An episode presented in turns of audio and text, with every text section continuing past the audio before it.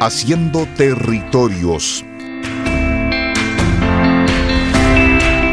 Un espacio de conversación entre voces diversas para imaginar y construir nuestros territorios desde miradas plurales, críticas y comprometidas. Una invitación de la Facultad de Arquitectura, Urbanismo y Geografía de la Universidad de Concepción.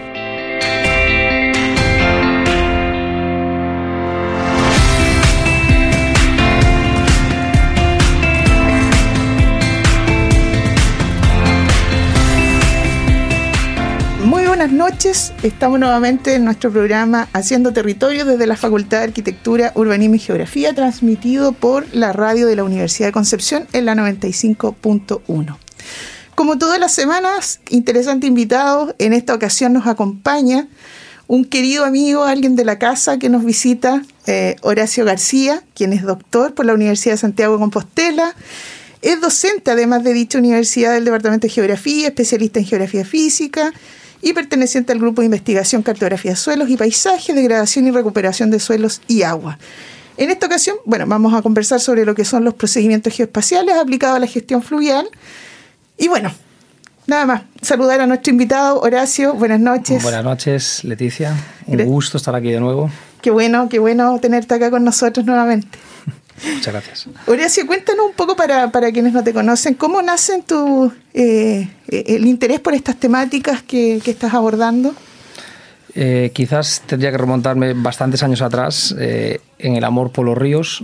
Quizás el hecho de nacer cerca de un río fue un poco lo que me impulsó a, ya desde pequeño, antes de pensar en una universidad, casi desde el colegio, pues de estar viendo constantemente el río, cómo fluía el agua eh, sufrí una especie de, sufrí entre comillas, en el buen sentido de la palabra, de atracción por los ríos, que después seguí trasladando ante las, eh, la secundaria y, en la universidad pues me fascinó. Eh, tengo además en concreto el momento que empecé a, a, estudiar la materia de sistemas fluviales y esa sensación de con uno mismo de decir esto es lo mío, esto es lo que quiero y a partir de ahí pues empecé a tratar de forjar el camino hacia el trabajo con los ríos y, hasta hoy en día. O sea que... Bueno, esa es tu temática, entonces, lo que son los sistemas fluviales. Los sistemas fluviales, sobre todo desde el punto de vista de la geomorfología fluvial, es decir, la parte inerte de los ríos. Habitualmente siempre se habla de, biodiversidad y, yo pues me centro más en la parte de la geodiversidad del caudal líquido y del caudal sólido. Ya, o sea, eso, esos son tus temas de interés. Exactamente. Oye, Horacio, cuéntanos un poco qué, problemáticas tú eh, visualizas relacionado con el tema hídrico en España. El tema hídrico en España eh, quizás tiene dos grandes problemas. Por una parte, la, escasez, y más en un contexto global como de emergencia climática en el que nos movemos, y, que cada vez somos, somos más y nuestros hábitos de consumo pues también se multiplicaron en las últimas décadas y es un recurso muy necesario, sobre todo en una parte de, España, en la parte más mediterránea, y después en el conjunto, que, no excluye la otra parte, ¿no? la, digamos la atlántica, la más húmeda, la del norte. Y después en otro conjunto de problemas está la, la ruptura con, con, el río, desde el punto de vista tanto longitudinal como transversal. Por ejemplo, eh, los embalses. Hoy en día pues ya hay muchos eh, proyectos y muchos trabajos eh, enfocados a, la retirada de embalses, sobre todo embalses que quedaron obsoletos. Tenemos una, un catálogo de infraestructuras transversales que están cortando el río, lo están partiendo y, e impiden pues toda la dinámica natural que tuviese un río en condiciones naturales, la impiden, la están cortando. Y quizás son dos los grandes problemas y, por supuesto, la ocupación de las llanuras de inundación, aquí asociado ya con el factor del, riesgo. Ya. Oye, y, asociado a eso, cuéntame un poco, ¿cómo es el sistema ya de administración del agua? ¿Cómo es el, eh, específicamente lo que son los recursos hídricos? Allí, eh, en España, está dividido todo en lo que se llama confederaciones hidrográficas, y son un poco las que orquestan y las que regulan el, uso del agua, los, la disponibilidad que hay. Eh, estas, eh, bueno, España está dividido en comunidades autónomas, que digamos que son pequeños estados dentro del estado. Eh, hay confederaciones hidrográficas que están dentro de un propio de una propia comunidad autónoma, por lo tanto la gestión ahí es propia, pero después digamos los grandes conflictos se generan cuando las confederaciones tocan comunidades diferentes y ahí sí que es un poco más eh, problemática. Pero bueno, la gestión es, eh, se hace así. Después también ahora mismo central que recoge toda la información de estos, eh, digamos, subgrupos. Pero es, es algo eh, complejo porque todos, sin excepción, vivimos dentro de una cuenca hidrográfica, todos. Exacto. Y, digamos que hay una sobredosis de planeamiento muchas veces y de gestión, porque está la municipalidad, está en este caso la confederación, está la comunidad autónoma. Es decir, es, es complejo y de, explicar en, pocos minutos. Pero bueno, quedémonos con eso, que hay unos organismos propios de gestión de cuencas eh, fluviales. Ya. Cuéntame, y ustedes a través de, porque tú participas en un equipo de trabajo, tomándolo como, como ejemplo, pero ¿qué, es lo que se ha hecho desde la academia o están haciendo actualmente? Eh, dentro de desde la academia, bueno, lo primero que, tratamos de hacer como medida es ejercer un poco de, o actuar un poco como lobby de presión, eh, trasladando ese conocimiento que se adquiere en la academia, pues para tratar de instruir un poco de, de qué es un río y veámoslo de otra forma, ¿no? Después, eh, hay otra componente que es la de cómo trasladamos este conocimiento, que lo hacemos mediante, mediante cursos especializados, mediante charlas, mediante temáticas, y pues está la parte de la, de la investigación y la gestión aplicada, que también pues tratamos de, de estar muy en contacto cada vez más, no, quizás no es como antes, pues con estas confederaciones hidrográficas que mencionaba anteriormente, un poco pues para que haya una que no haya una desconexión, ¿no? que vayamos todos eh, a la misma. La academia en este sentido tiene que ser a veces un poco más práctica y más próxima a la realidad, que a veces eh, hubo cierta desconexión, creo que cada vez menos, eh, si comparamos con, el pasado.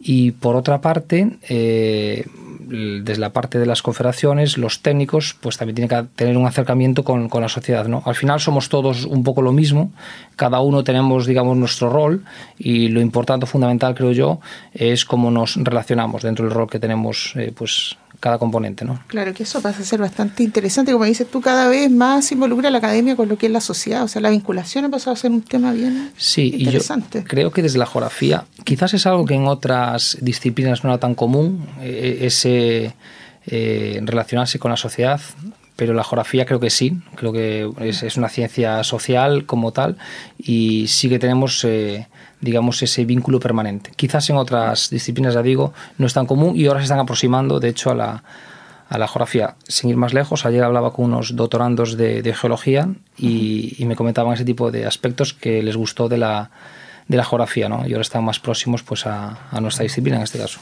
Exacto, claro. Bueno, relacionado con eso y con tus conversaciones acá con varios colegas, cuéntanos un poco, porque no todos saben, pero tú, ¿cómo nace tu vínculo con Chile? Tú fuiste parte también acá de nuestra casa de estudio, pero me gustaría que también comentaras un poco tu, tu, experiencia acá en Chile. Sí, eh, cuando defendí la tesis doctoral, allá por diciembre del 2014, pues bueno, me surgió la oportunidad de trabajar aquí en, en la Universidad de Concepción. Y estuve aquí dos años, la verdad, dos años muy bonitos que ahora con todos los compañeros, después mm, ya hace pues cinco años que sin visitar eh, Conce y, y, con grandes recuerdos de esos dos años, ¿no? O sea que bueno, soy un ex de la casa, por así decirlo, un invitado conocido y ahí nació pues un, vínculo que realmente después mantuvimos durante todos los años, seguí en contacto con, gente del departamento y bueno, es lo que hace que hoy en día pues, pues esté aquí, así que bueno, eh, digamos que es mi, segunda casa y la siento así, igual que Chile, también tengo que, que decirlo el cariño que, le, que siento por Chile. No, qué bueno. Bueno, y siempre contentos de recibir también a, colegas que, que, vuelven y obviamente aportan también con su experiencia que traen desde afuera, que eso es lo, que eso es lo interesante también, ¿cierto? Y, cuéntanos un poco, antes de irnos a una pequeña eh, pausa musical, eh, ¿cuál es el objetivo de tu visita?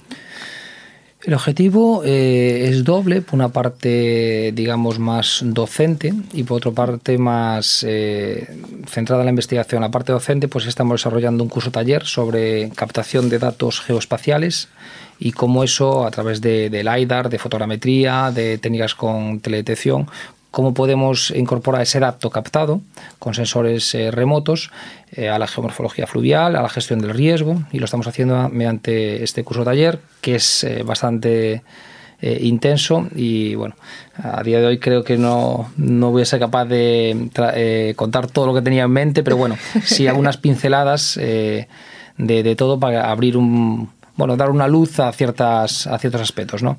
Y por otra parte, eh, en investigación pues estamos abriendo algún tipo de, colaboración que seguiremos eh, durante el próximo año. Y también estuve pues en contacto con los proyectos que se están realizando aquí. Conté proyectos que estaba realizando yo allí un poco pues para intercambiar ideas eh, conocimiento. Y la parte positiva de aquí es que ya nos conocemos. O sea que bueno hay muy buen muy buen feeling excelente bueno. Vamos a continuar conversando con, con Horacio después de esta pequeña pausa musical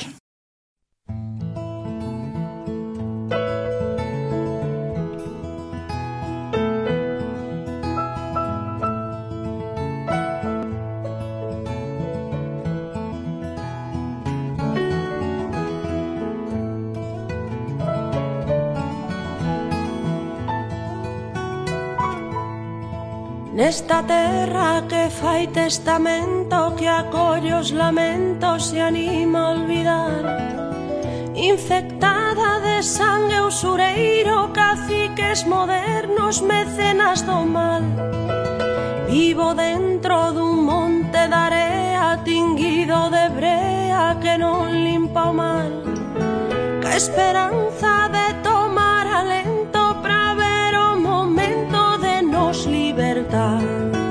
Eis aínda seguimos aquí.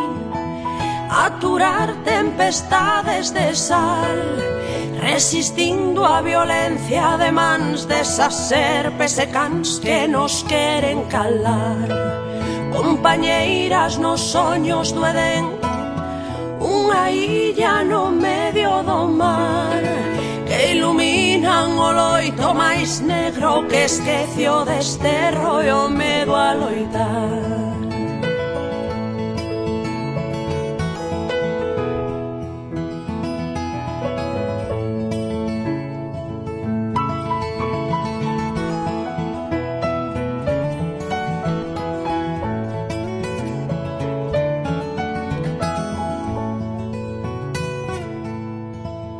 Cando as marcas se gravan a ferro e a dor e a xenreira non deixan sorrir.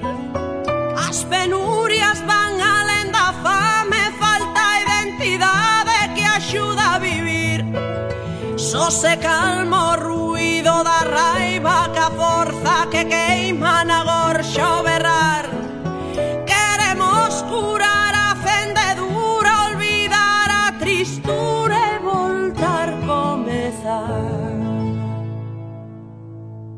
Ainda seguimos aquí. A durar tempestades de sal Resistindo a violencia de mans Desas serpes e cans que nos queren calar. Compañeiras nos soños duelen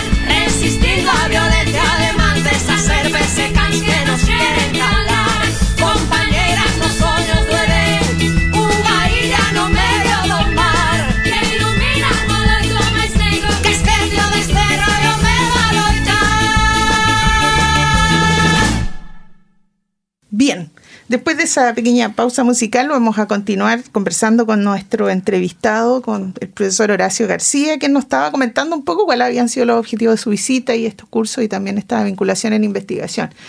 Eh, Horacio, cuéntanos cómo ha sido la, recepción de la, de la, actividad que estás haciendo ahora con, con, los chicos. Que, primero, ¿qué, estudiantes eh, están participando? Bueno, la recepción fue muy buena, tanto desde el departamento, brindando todo tipo de, de, oportunidades y lo cual agradezco, que siempre es, hace todo más fácil, más sencillo. Y los estudiantes, pues también tengo que decir que, que excelentes, muy involucrados. Una cosa que me gusta con respecto a mi país, que me gusta más aquí en, Chile, es que hacen más preguntas y son más echados para adelante, digamos, a la hora de, cuestionar cualquier aspecto. Y eso es gratificante a la hora de, impartir docencia. Y el curso taller que estamos impartiendo pues está centrado sobre todo para gente de magíster y de, y de doctorado. Ya. ¿Y, están participando ahora cuántos estudiantes? Eh, 20 menos una persona que estaba se puso enferma, o sea que 19. Pusimos un tope de 15, pero bueno, al final se llenó la matrícula rápido y lo aumentamos a, hasta 20. Más que nada por cuestiones un poco de, procedimiento, porque al ser con programas informáticos y está nada más una persona, claro, pues se complica un poco para poder ser algo fluidos, por eso pusimos un número bajito de personas. Ya. Oye, ahora sí, cuéntanos, también nos comentás que este segundo objetivo de, poder complementar eh, eh, eh, en investigación, ¿cómo, ¿cómo, se proyecta ese trabajo colaborativo con, con Chile? ¿Cómo lo ves tú? Yo lo veo bien mm, porque hay voluntad por las dos partes, yo creo, de colaborar. De hecho, no es la primera colaboración que hacemos y si seguimos la intención de hacer más es porque la cosa fluye y eso es un aspecto, un aspecto importante. Quizás estamos eh, hablando un poco sobre la temática de, investigación, viendo las problemáticas que hay aquí en Chile y las que, las que tenemos allá. Eh, una de las que yo quería incorporar aquí, que quizás no fue... No, no tuvo tanto eco como, como está haciendo en Europa, es el retirar embalses, pequeños embalses. Quizás allí tenemos embalses de muchísimos, muchísimos años que ya quedaron obsoletos, se colmataron de sedimentos y sí que es necesario retirarlos. Aquí mm, son más recientes y quizás es una problemática diferente, ¿no? Sí, es que, es que tiene un objetivo como un poquito distinto quizás los embalses. Sí, sí. Como estamos, como bien lo decías tú, con este tema de la crisis hídrica y, la disponibilidad del recurso ha hecho que los embalses pasen a ser como un, digamos, como muy necesario, bueno, eso así lo han presentado a veces, eh, en zonas sobre todo del semiárido y, bueno, y en la zona central. Este, y estamos hablando ahí de los, específicamente de algunos embalses que se han hecho un poco para generar un mayor aprovechamiento de las aguas, pero también hay un tema también que tiene que ver con el impacto mismo hacia el río, hacia las comunidades, es todo un tema. Nosotros nos tocó ver en algún momento, sobre todo lo que es Salamanca y Apel, temáticas de ese tipo.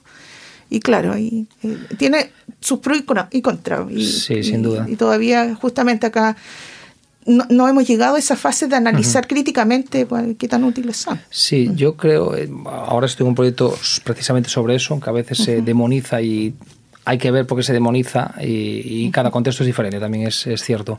Em, pero creo que es importante que no hay que ver el embalse como la única solución a los problemas. Es decir, hay, muchas más soluciones y muchas veces eh, creo que había que poner más el foco al uso que hacemos del, agua. Porque si nos dan disponibilidad de agua embalsada, pues vamos a usar más, más y más. Igual falta un trabajo de concienciación importante antes de, pues construye a veces eh, embalses, ¿no? que tiene un impacto grande, eso es cierto. Claro, lo que pasa es que aquí en Chile también está el tema de la, de, la, del agua privatizada y quién la maneja. Eso es un tema bastante crítico. Crítico, y, y por eso creo, concuerdo contigo que es bueno mirar quizás hacia otros lados más que a, eh, a, lo, a lo, convencional. Y cuéntame un poco... Eh, dentro de cuáles son estas, bueno, tú, tú me estás diciendo que está, están como en discusión sobre qué temáticas se van a trabajar, pero más o menos si que nos quieres adelantar algo, cuáles son esas, esas temáticas que tienen pensado. Una de las, de las temáticas que teníamos, eh, que estamos viendo, eh, bueno, es esta que estoy comentando, es decir, de, del impacto real que, que tienen los, los, embalses en distintos contextos. Y otra, pues, eh, trabajos de inventariado geomorfológico, que estuvimos viendo también pues cómo, cómo se pueden llevar a cabo. Y en este caso sí que sería pues más algo eh, colaborativo por mi parte no viendo un poco la experiencia que se desarrolló en España y ver cuál de esas experiencias se puede trasladar aquí, ¿no? Claro, y, un proyecto creo que está en desarrollo sobre esa temática. Sí, sí, exactamente, exactamente. Hablo sobre ese proyecto, sobre el desarrollo de una cartografía geomorfológica, pues bueno, también traer un poco de, de, ideas de lo que se hizo allí y algunas pueden ser útiles, otras no, o sea que sería un poco por, por esa línea. Pero bueno, como todavía tenemos días por delante y fue todo muy intenso, aún seguiremos en este proceso de discusión, ¿no? Que igual no, ¿hasta, cuándo, ¿hasta, cuándo, vas a estar acá en Chile? Pues hasta eh, el 20 21, 22 Ya. que tengo el vuelo de regreso, es decir, quedan ya O sea, muy el pocos curso días. es bastante intenso entonces. Sí, sí, sí. Además coincidió con el festivo de la semana pasada. Ah, claro. Que yo no, no lo tenía en mente, ese festivo en mi organización. y, y el sándwich que se hizo aquí. O sea que, bueno, sí, sí. Eso hizo que fuese todo más intenso. ¿Y ahora cuándo, cuándo tienes proyectado regresar a Chile? Bueno, pues la idea eh, sería una visita eh, anual y también que colegas de aquí pues puedan venir a la Universidad de Santiago de Compostela, que de hecho algunos ya va a ir ahora en, en enero Ah, mira en bien. relación a un congreso que se celebra allí. O sea que bueno, la idea sí que sería una vez por año pues poder establecer algún tipo de colaboración con el magíster también hablamos, doctorado. Esa es, esa es la, la idea. De poder participar Sí. como profesor invitado y Exacto. eso. Ah, mira qué bien, interesante. Oye, cuéntame, ¿qué proyectos futuros tienes tú contemplado, además de las colaboraciones con Chile? Pero ¿en qué estás en España ahora? Eh, ¿Qué, qué es lo que tienes? En España, pues estamos, eh, ahora estoy iniciando un, un trabajo de investigación financiado por, por el Ministerio de, de Ciencia e Innovación sobre el papel que tienen estos, estos embalses. eh, tanto en, lo situamos en, en el centro del problema de la descarbonización que estamos actualmente.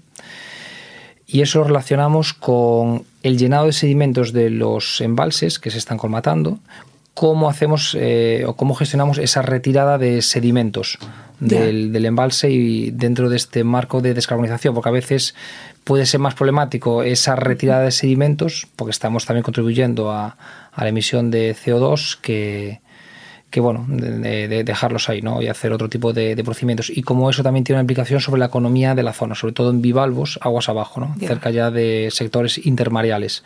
Y es un poco, pues, ver esa conexión general que hay en un sistema como es el, el río. Ya.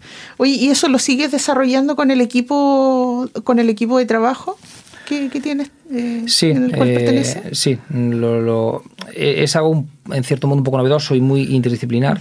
Por lo tanto, bueno, estamos ahora eh, arrancando. Yo sí que tenía experiencia en el tema del sedimento, pero no, por ejemplo, en cómo afecta al mejillón de río, cómo afecta a ciertos bivalvos, cómo afecta a la economía. O sea que digamos que abrimos, abrimos más el, el campo y nos estamos relacionando más con otros profesionales un poco eh, en miras de lo que comentaba antes, de tener una visión mucho más global y más, más sistémica de todo. Ya. Oye, y, y eso, eh, cuéntame, ¿qué, eh, ¿tienes proyectado publicar? Eh, ¿Participación en congresos? Sí, eh, nos vamos ahora al Congreso de Restaurar Ríos, que organiza el Centro Ibérico de Restauración Fluvial en, en la ciudad de Toledo en junio, y ahí sí que ya vamos a presentar los primeros avances y después tenemos que sacar sí o sí cuatro publicaciones científicas en los próximos 3-4 años, o sea que bueno, nos queda por delante un trabajo intenso. El problema que hay aquí es que necesitamos datos y los datos en el campo de la geomorfología fluvial son lentos y dependen del invierno, hay que colocar mucho aparataje, vienen las crecidas, a veces se llevan los aparatos, o sea que no es como una estación meteorológica que está ahí captando datos, esto es distinto, es un trabajo lento, con muchas horas de campo y, y bueno, hace que a veces jugar con, con el tiempo sea complicado ¿no? y establecer fechas. Pero bueno, el objetivo es ese y hay que cumplirlo, además que es para algo nos financian. Claro. seguir- Bueno, ¿y ahí involucra estudiantes también? Sí, hay un, Sí. equi- hay un equipo interesante de, de estudiantes, también hay alguna tesis doctoral asociada y colaboración con departamentos de economía que también aportarán posiblemente a un estudiante, también eh, tesis de pregrado y de magíster. Bueno, al final eh, tenemos una idea y asociada a esa idea pues se van involucrando pequeñas aportaciones como pueden ser las tesis. Claro. Bien, bueno, súper interesante, Horacio. Quiero agradecerte el que nos hayas podido A acompañar esta noche. Eh, y bueno, y que tengas un muy buen regreso y esperamos tenerte pronto acá en Chile. Por supuesto, será un gustazo volver a estar aquí de nuevo. Muchas gracias, Horacio. A vosotros. Buenas noches. Buenas noches. Bien, con esto despedimos entonces nuestro programa Haciendo Territorios y nos encontramos la próxima semana en la 95.1 de la radio de la Universidad de Concepción. Buenas noches. Haciendo territorios. Un espacio de conversación entre voces diversas para imaginar y construir nuestros territorios desde miradas plurales, críticas y comprometidas. Una invitación de la Facultad de Arquitectura, Urbanismo y Geografía de la Universidad de Concepción.